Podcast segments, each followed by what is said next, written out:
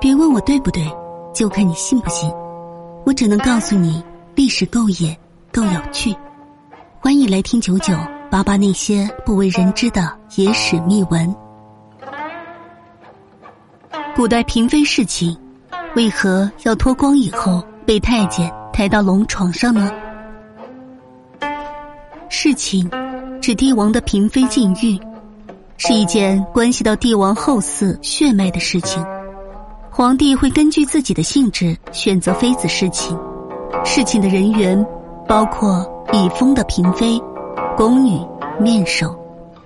特殊情况下会有官员上线的女子、赠送的女子。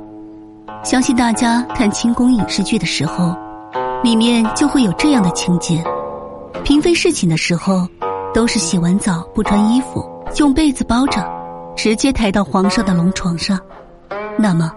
清朝的后宫制度中，妃子为何一定要光着身子去侍寝呢？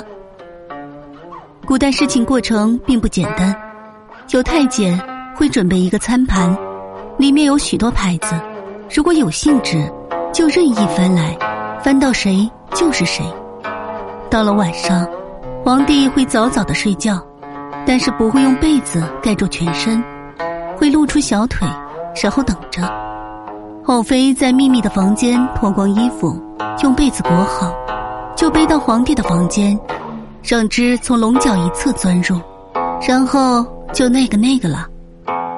而为什么要这样做呢？历朝历代，后宫妃子刺杀皇帝的事情屡有发生，很难保证后宫每一个女人都没有背景问题，因此，为了保住皇帝安全。后宫女子侍寝都必须光着身子。敬事房对皇帝房事的管理也非常严格，为了防止皇帝纵欲过度导致身体虚弱，侍寝的妃子们是不能在皇帝寝宫过夜的，且连待在皇帝寝宫的时间也有规定。如果到了时间，即使皇上想继续，敬事房的太监们也会将妃子抬走。由于这方面是祖制。所以，就连皇帝也无可奈何。那么，问题就随之而来了：如果女性来了月经怎么办？任由皇帝闯红灯吗？当然不会。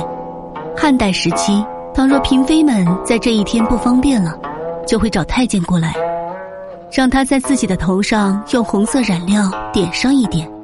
如此，等皇帝到来的时候，看见这个标记。有人就会提醒皇帝，有人就会提醒皇帝，今天不适合来这里。皇帝也不恼，如果今日妃子无法侍寝，便会到其他嫔妃们的宫中去。